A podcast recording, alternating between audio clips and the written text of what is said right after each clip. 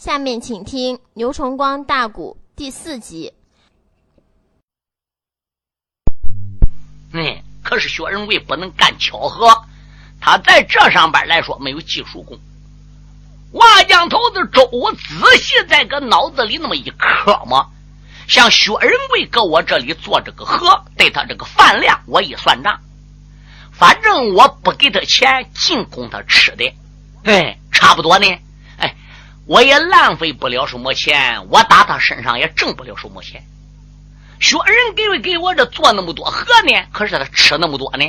哦，他也吃不到我的什么。可有一条，他也占不到我什么。不管怎么样，当中假王茂生，哎，我就留搁这干吧。过天马呢，王茂生谁知又来了。一到这了，一见到周师傅，得问问。啊，我弟弟仁贵搁这了，干活怎么样？啊周武说：“那干活没有心烦喽，哎，重活整个都叫他干，搬石头、搬木的，哎，表现的不错。可是他这个饭量呢，也够吓人的的啊！你来呢，我正准备跟你商量一件事啊。仁贵搁这儿呢，我只能供他吃，没有工钱。”王茂生说：“你看，谁跟谁俩？我没说嘛，这个家我当了啊，工钱不要，你能供吃的都行。可有一条。”别让我这个兄弟受委屈，好。周师傅说：“那你都放心吧。”又来看看仁贵，仁贵给哥哥施礼，俺哥，你来看我。茂生说：“是的，我跟周师傅关照过了，搁这好好干吧。哥，我走了，有时间我再来。”王茂生走了，薛仁贵呢也就搁这干了，就按照周师傅所说的，重和笨和叫他干。我这工地上谁也不许嫌他能吃的啊。都说吃了铁本了，有我周我，与你们大家无关。你看薛仁贵那干，嗯，笨和粗和重和都是他的，谁又说什么呢？哈，呃，书中代表不是一天，这眼看看到腊月底儿了，还有几天就过年了，再加上天气寒冷，也上冻了，泥水不相合了，这个周啊。就跟刘员外说了：“哦，员外呀，不能再干。嗯，这个水往泥里边一倒，一头合着，这就一头上冻。这个土是我们喝的稀薄的，肉透透的，这好能砌墙。好，这个土一沾到水了，这马上马越合合合成肉疙瘩，合成泥蛋子了。泥水不相合，这河没法干嘞。啊，我要把你墙给砌走行，又怎么办呢？这样吧，员外。”俺看呢，也到年底了，大家要求过年归心似箭。好，呃，回家呢过个年，咱放几天假。等过过年呢，天暖了，开动了，呃，俺再回头来干。刘员外说呢，我也是这样想的，正打算跟你商量，还没老早找你呢。可有一条哦，老周，你看你给我现盖这个新屋，虽然说有个大院子，是不是？可是那么多的料子。总得留个把人下来看着。好，我这边虽然有个大院子，家里边有人照看一下子，我自家呢腾不开人手。你看是不是留个把人搁这了？周师傅说：“你不说，我也应该那样留人，不然的话是这个料子叫偷走了，员外算你的还算我的呢？老员外，这不要你关照了。我走时候呢，会给你人员安排好。这边在吃中午饭的时候，周武都问。”谁不愿意去家过年的？谁愿意留下来看料子的？我呢，照发你工资。过过年呢，俺再来一起凑热闹。大家你按我看，我按你看，上百名的大小公子，没有一个愿请留下来的。你看到年底了，谁不想去家过个团圆年？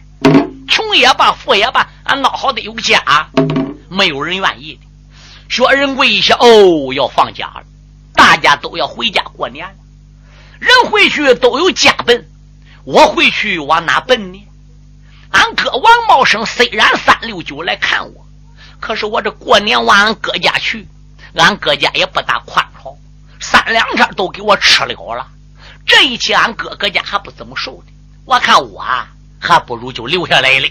我去家住没有法住，吃没有法吃，奔吧还没有人奔。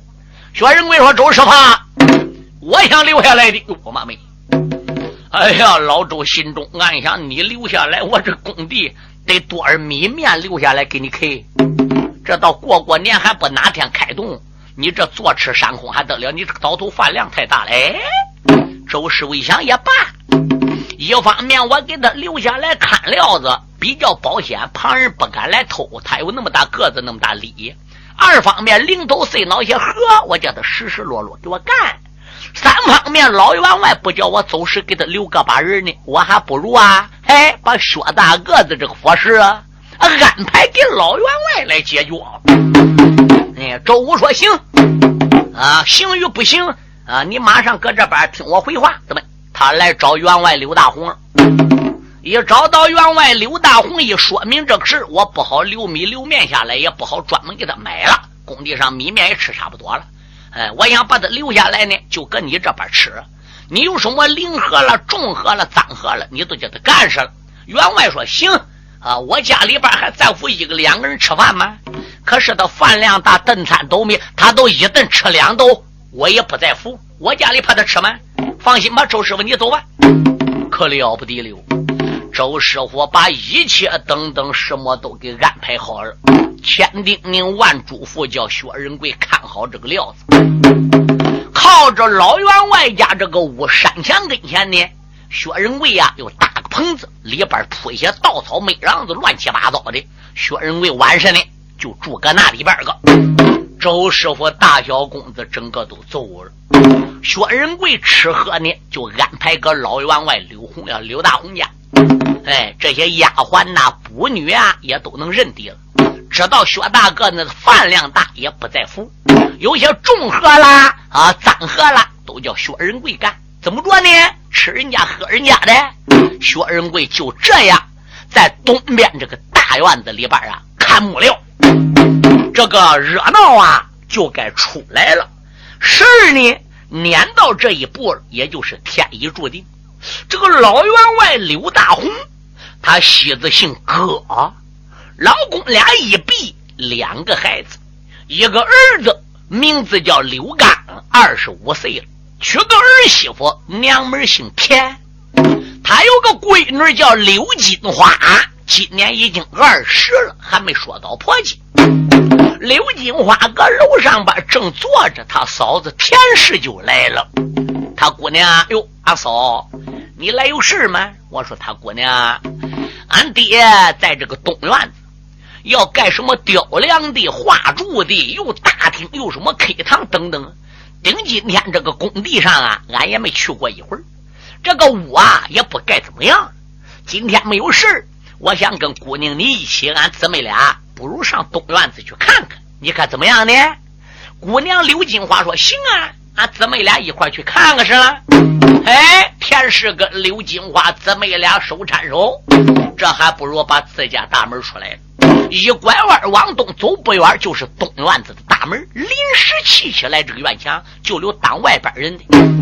谁知道他们这姊妹两个人这一往大院子里边个来呢？有打这个大院子里边啊，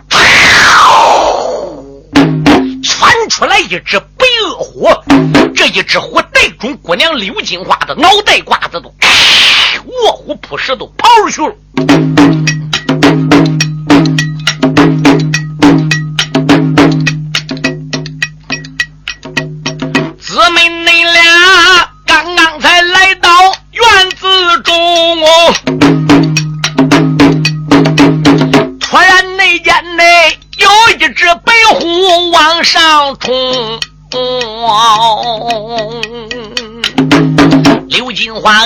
一声把了个哇，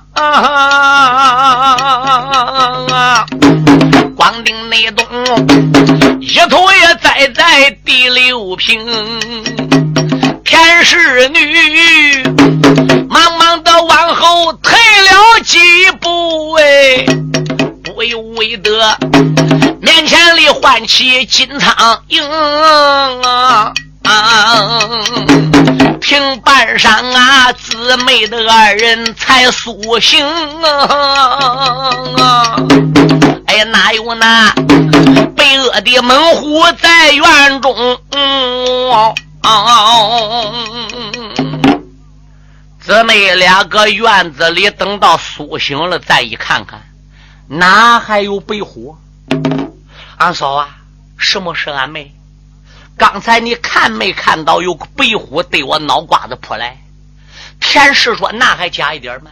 我也看见了。”刘金华说：“俺家这个东院大院子里边哪里来个老虎呢？嗯，那还能是俺姊妹俩都是看差眼儿的吗？”田氏说：“不会的，他姑娘，要是看差眼儿的，俺姊妹俩怎吓昏过去的？你要说没看差眼儿，哪有老虎不吃人呢？就凭俺姊妹俩昏倒，你说老虎能不吃吧？可是俺姊妹俩现在好好的，连个一回也没破。”实际是薛仁贵的本命星，薛仁贵搁那边棚子里睡着，本命星出窍了，一看有人来，他扑上去把两个人吓坏了。等这两个人一昏倒呢，这个白虎星又入窍了，又归位了。姊妹俩所以当然一苏醒就看不到了。哎呀呀，那个棚子里边那个薛大个子还不挨没挨老虎吃嘞。刘金花说：“哪个薛大哥？哎呀，他姑娘你不知道。就提起来，周师傅临走的时候，留个人姓薛，叫薛仁贵，是个大个子。搁俺家的看木料的，看些砖瓦什么些的，都住搁那棚子里。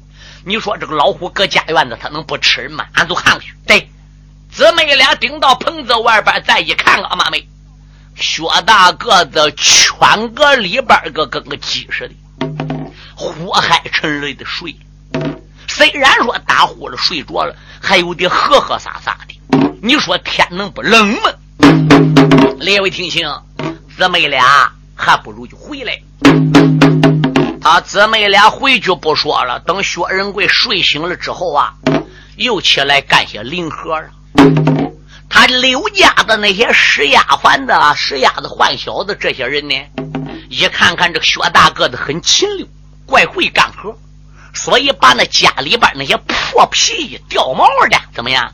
拿件把两件的来，薛大个子啊，白天你能穿，晚上你也能盖，都掉毛了，要不嫌破呢，你都拿去吧。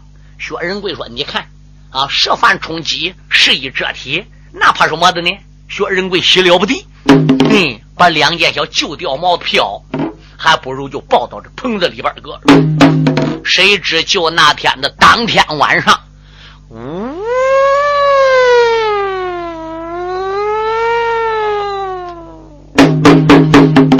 这个东北风啊，还不如就刮了起来。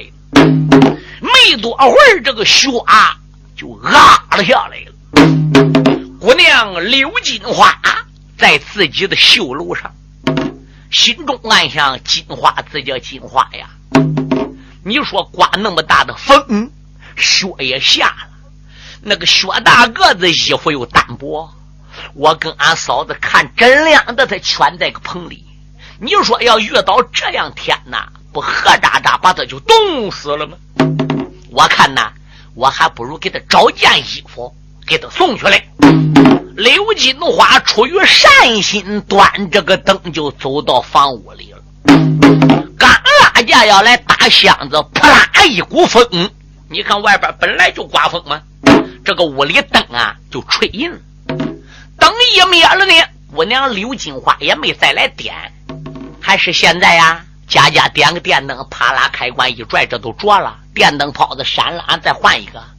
这个过去又得找火石，又得找火刀，又得找火纸梅子。哎呀，这费事唠叨一大圈子，这最后才能把灯点着。外边风刮那么大，这回点着当不了，又能给吹阴。哎。那好，我给箱子掀开，拿一件子送给他就行。我的天，妈妹，这一件衣服可给送他天喽！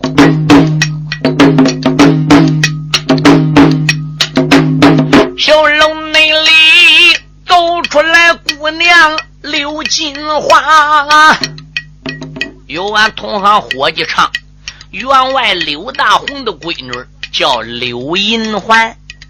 还有俺伙计唱刘大红的闺女呢，叫刘迎春。我这个书里边唱是按照清朝无名氏做出来的《全唐传》书上来唱的。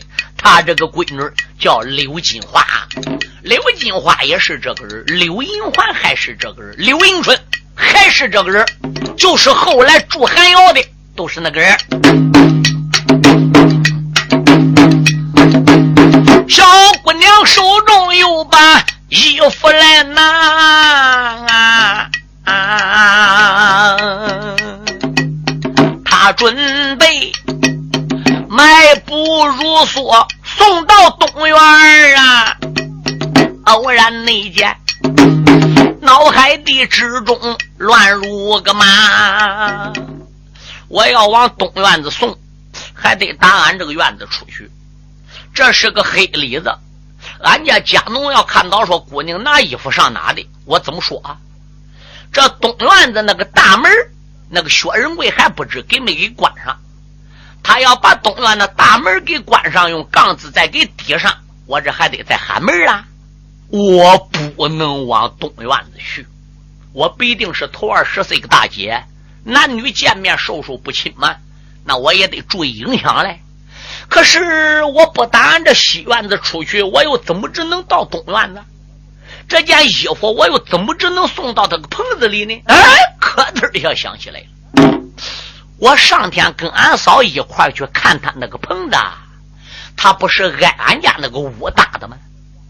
我再仔细一想想，他那个棚子搭的正好接着俺望月楼的山墙搭的。望月楼的楼底子在俺这边院子里有个楼梯子，楼梯子底边个有一间小屋，那里还留个窗户。他外边那个棚子搭的呢，远远的高度已经超过俺院子里边楼梯院墙上留着个窗户。我只要往楼梯子里边个一钻，把那个窗户一推开，我顺着窗户把这红啊，把这个衣服不走上都撂到窗户那外那外边吗？一撂到窗户外头，这窗户正好闷在他棚子底下，不都丢到他棚子里吗？哎，刘金花怪有点，他还不如钻到自家望月楼楼梯底板，真有个小窗户，他把窗户一打开，嘣，把这件衣服还不如就撂过去了，自己慌慌忙忙就回楼去了。等到第二天天刚刚才麻花亮，薛仁贵呀。就挨天气给冻醒了，下的夜雪到天亮，这个大雪也停了。薛仁贵心中暗想：天怪凉，我冻醒了，我起来呀，干点活扫扫雪吧。薛仁贵起来再一看，哎，我这棚子里呀，哪里来一件大红衣服呢？是个大红色的。嗯，他再一看看怎么样？是个内衣，哪里来的呢？嗯。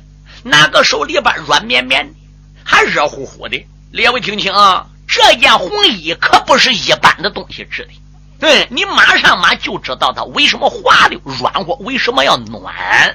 嘿，心中暗想，这大概是老天赐我的。哎，老天既然赐我件衣服，我不如给他穿上吧。他身上穿个大从破皮袄，他给这红衣服往破皮袄上套。那是内里边穿的锦衣，那上哪套上去？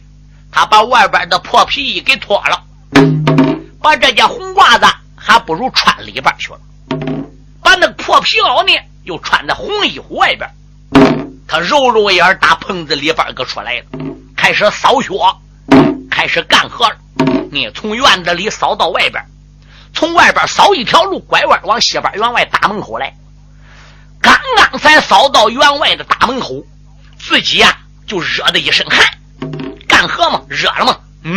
连忙里把外边这个皮袄啊，还不如脱，啪哧往旁边一甩。哦，妈妹，这一件大红衣闪出来了。他自己也没注意，光顾干活扫雪了。就在这个时候，老员外刘大红从大门里出来了。说的你。身穿了一件大红衣，老员外在府门外边看仔细，闪一闪耳目，定睛的看。嗯不用为的牙关紧咬眉直立。嘴里边不骂的心里骂，暗暗内的骂一声：“薛大个子太窝里，留在俺家看我了。为什么要偷俺家的衣？你怎么想念偷俺家的呢？除了俺家有这个衣服，旁人家没有啊？”薛仁贵一抬头，看到老员外了，把哨一搁一抱拳：“员外老爷，哼，薛仁贵，我这想给你施礼了。”哼！员外哼一声，两手一比，转脸还不如往家去了。敢说他心里认为薛仁贵偷他家衣服的，他怎么不上前一把给拽住的呢？老员外想起来一件事：这个衣服如果要是薛大个子偷去的。他还敢穿个身上吗？大白天来到我门口扫雪，他不该收起来吗？他见到我了，就更应该藏起来喽。他不能穿个喽。人不但不害怕，慌慌的给我面前施礼，那就说明薛大个子没偷我这个衣服。但是这衣服除了俺家有两件，骂过俺家旁人家压根都没有这样的宝衣。怎么又能到他身上的？哦，明白了，不是我儿媳妇给他的，就是我闺女给他的。这是我当年做生意在辽东的时候买来的一块布匹，这是东辽的火丝制成的，何大大就是个火龙丹呢。我得去审问这两个人。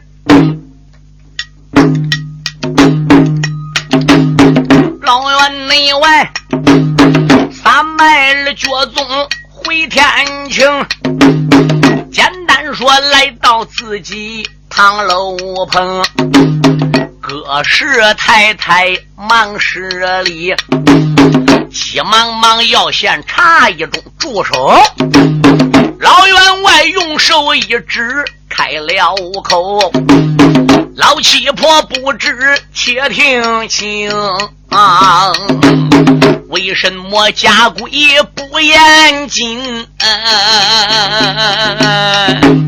陷入内禁，出来了人等败坏门风。老太太听罢此言的懵一愣，曾老爷。你讲的话儿我听不明啊！老爷，你说什么话？我怎么没听懂？没听懂？我来问问你，当年我做生意，我到辽东，我买回来一块大红布，你还记得吧？那我怎么记不得的？老爷，我把那块红布买到家里，我怎么对你说的？老马木哥是说你讲了，主贵。世上很少，这是辽东一的商家，当时候栽了跟头，没有办法变卖他的祖业家产。你说那个绸子是用火丝织出来的，嗯，一量量，仅仅仅仅只能够做两件内衣的。所以你当时给儿媳妇做一件，给闺女做一件，是个大红的，穿个身上跟火龙丹似的。那那我还能连这个记不得？对，除了俺家有火丝织出来这两件火龙丹，媳妇一件，闺女一件。你说，你说旁人家还有这个东西没？老妈妈说，除俺家崔谁家也没。好，现在搁俺东跨院里看木料，这个薛大个子薛仁贵，阿妈妹，他穿那件大红衣，搁搁俺个门口他妈转来转去，正扫雪呢。嗯。老妈妈愕然一愣，说：“老爷真有这事？你看我眼又不瞎，我能看空，我能诬赖他？嗯，我上前想抓薛大个子，不让的。我想问搁哪偷的？我一想，人家要偷俺衣服，还能让我面前绕，还能给我施礼，能不跑吗？偷俺家东还能见我面吗？我断定，不是媳妇败坏门风，就是闺女败坏门风。反正送这件火龙丹给薛仁贵。”那肯定是定情之物，抓紧把我儿刘刚给喊来，喊到楼上边，我有事跟他说啊。没有办法，这时候老夫人就叫家里边的人呐，把儿子刘刚就给喊来了。到楼上一看，爹爹整个气胡子扎扎扎，俺爹出什么事儿我不瞒你说，刚啊，是那么样，那么样，那么样一回事。刘刚说：“有这个事你看，爹，我还能说瞎话吗？嗯，现在就得叫家里边丫鬟去通知你夫人，叫他把红衣给拿到楼上，就说我跟你娘俩要看啊。如果说你媳妇要拿不来这件红衣，我把这个事我都交给你了，刘刚。马上我再叫家里人去通知你妹妹叫金花，把这件红衣也拿来。”要拿不来的话，是我家规饶不了丫头。嗯，反正就是这两个孩子的事刘刚一听说，好吧。刘刚心里忐忑不安，下的高楼，顶到楼上，跟夫人说了：“夫人呐，什么事？哈哈，你还记得俺爹当年打辽东回来，给你扯一块布，你姊妹俩一人做件衣服穿吗？”田氏说：“那我怎么记不得的呢？那件衣服在哪里？搁我箱子里了。”刘刚说：“俺爹对俺娘要看看，走，你拿着，跟我一块上楼上去。”行。田氏女打开箱子，伸手这件火龙丹拿出来。这时候跟她丈夫一块到楼上边，往公爹婆母面前一献。老头老妈们一看，一点不假。哈哈哈哈孩子啊，爹爹我好几年没看到这件宝衣了。所以我想看看他啊，仍然依旧啊！你还给拿回去吧，还属于你的。谢婆母，谢公爹，田氏走了，叫家里丫鬟赶紧紧顶到西楼，把小丫头刘金花给我喊来，把那件黄衣也给我带来。带不来红衣，别怪我对待他不行。小姑娘正然坐在个高楼畔，这时候楼外来了小丫鬟，小丫鬟上前一步，忙施礼，连把姑娘贼烦。姑娘啊，你在这楼上不孝道。俺老爷经堂上边把令传，他叫你把那件红衣快送去，名字就叫火龙丹。小姑娘大约一声好好好，站起来，伸手他就把箱子掀，掀开了箱子，衣服来找，也不内知火丝的衣服在那边。丫鬟说：“俺姑娘找着没？箱子里扒来扒去的没找到。哎呀呀！大姑娘都生一时上心间。昨晚内上，我给那薛大个子一扶送啊！难道你说是俺的家里火龙蛋？”小姑娘啊，上其他乡里仔细的找，全不为得大乡的小鬼被他翻啊。啊。我妈妈，大柜子小箱子整个翻焦了，差一点翻得个底朝天，也没找到火丝织的个火龙丹。你说刘金花还有魂吗？他搁这个楼上边跟丫鬟俩一耽搁，员外刘大红一感觉这个时间该到我厅堂上，怎还没来呢？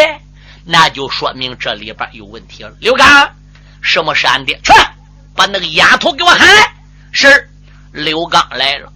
刘刚到楼上说：“妹呀。”赶紧跟我一块走上厅堂去吧，去见俺爹去吧。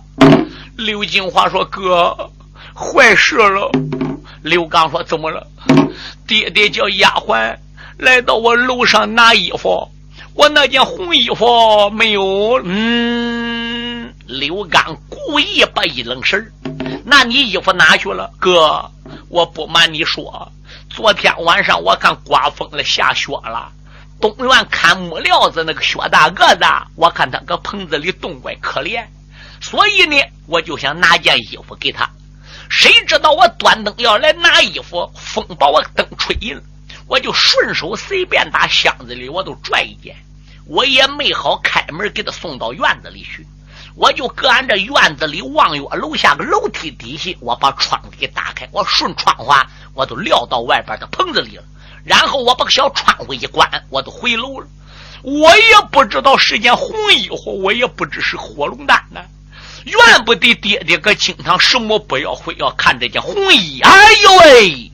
刘刚说：“坏了，坑了，这就出事了，妹妹，这就倒霉了。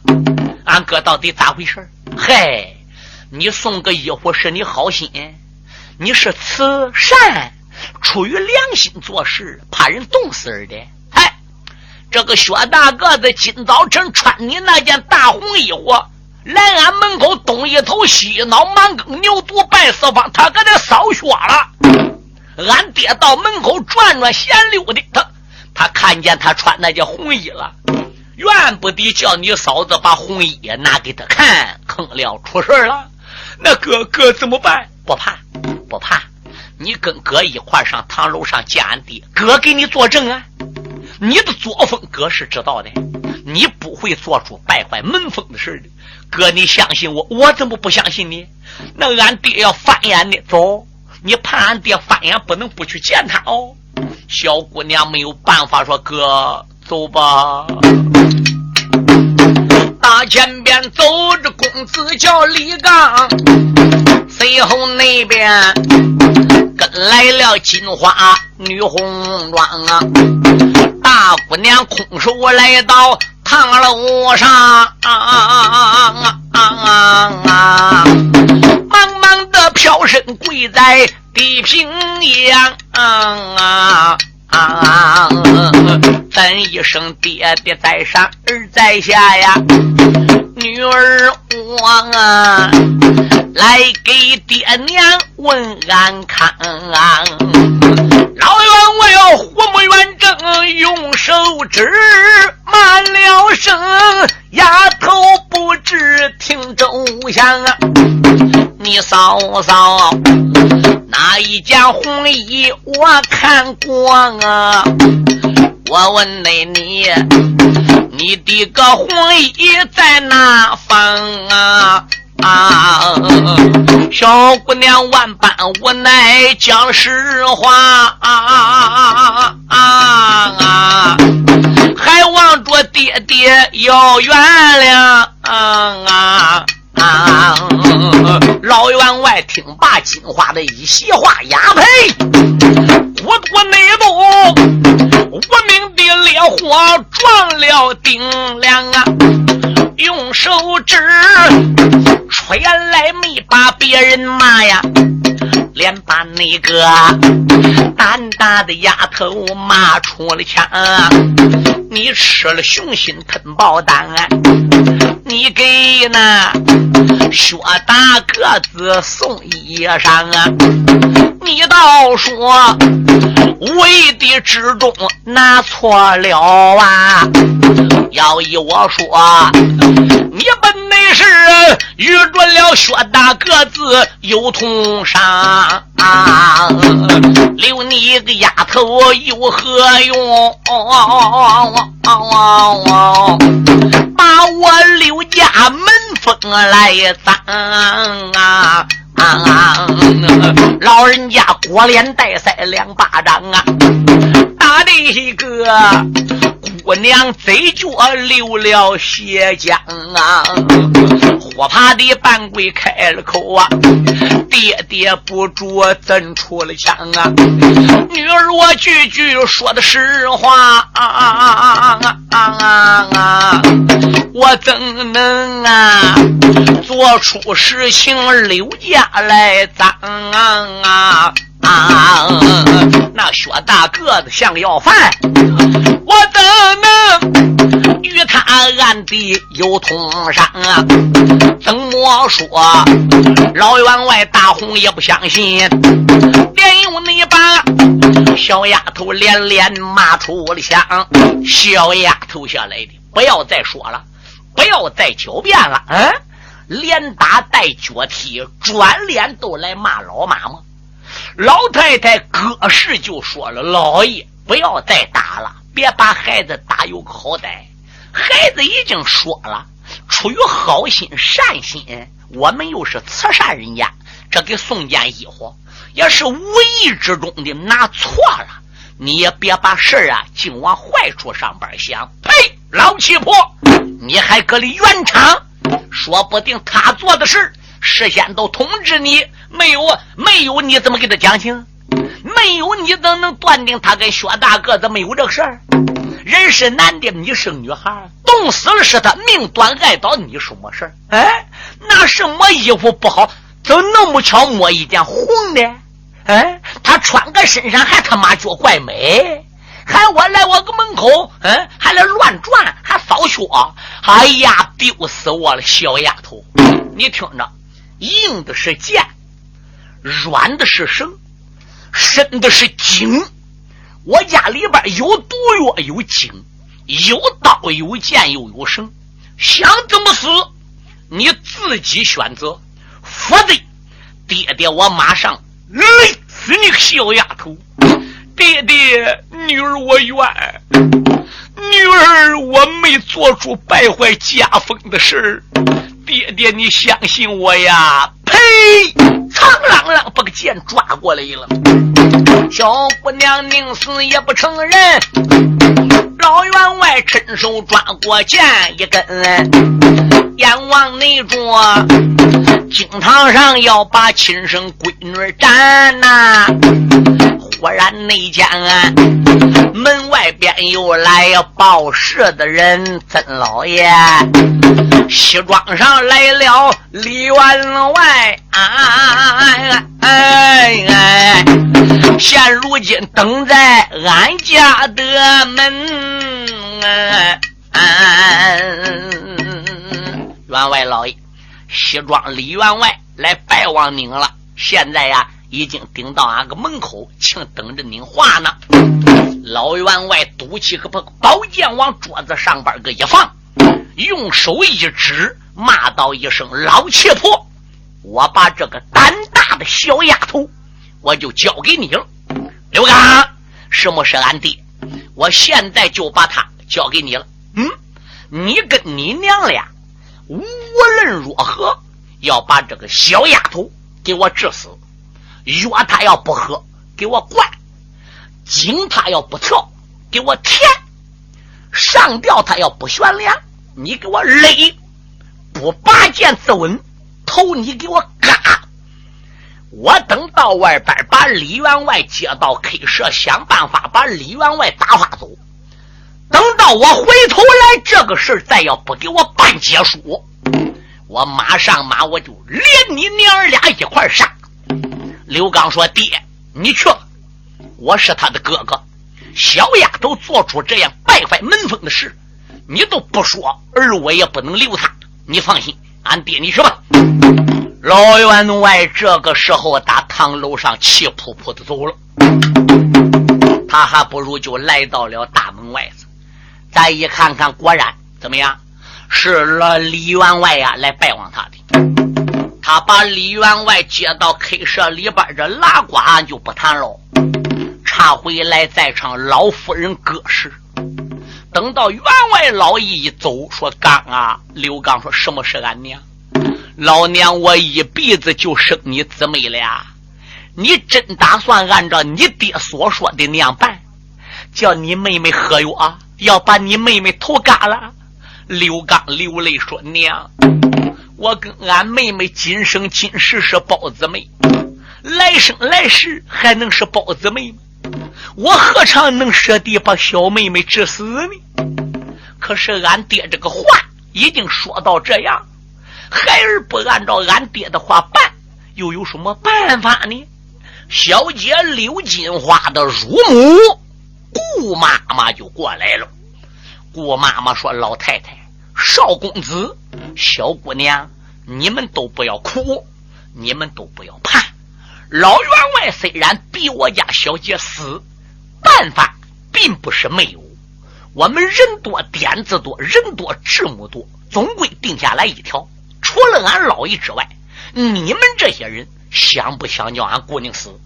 你们这些人如果要不想叫俺姑娘死，我们总能想出来办法救，因为俺人多，就一个人，俺总能瞒过老爷来。哎，刘刚说：“只要能有办法搭救俺妹，顾妈妈，你想个点子吧。”顾妈妈说：“这样不行吗？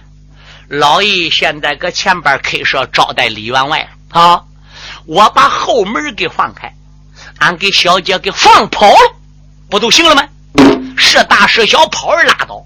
等老爷这门消气了。”那那俺想办法把姑娘再接回来是？刘刚说：“那目前那那也就只有这个办法喽。”老太太说：“姑妈呀，闺女长那么大，从来没出过门。你叫她一个女流之辈，头二十岁小女孩，这天眼看看的也都那么样。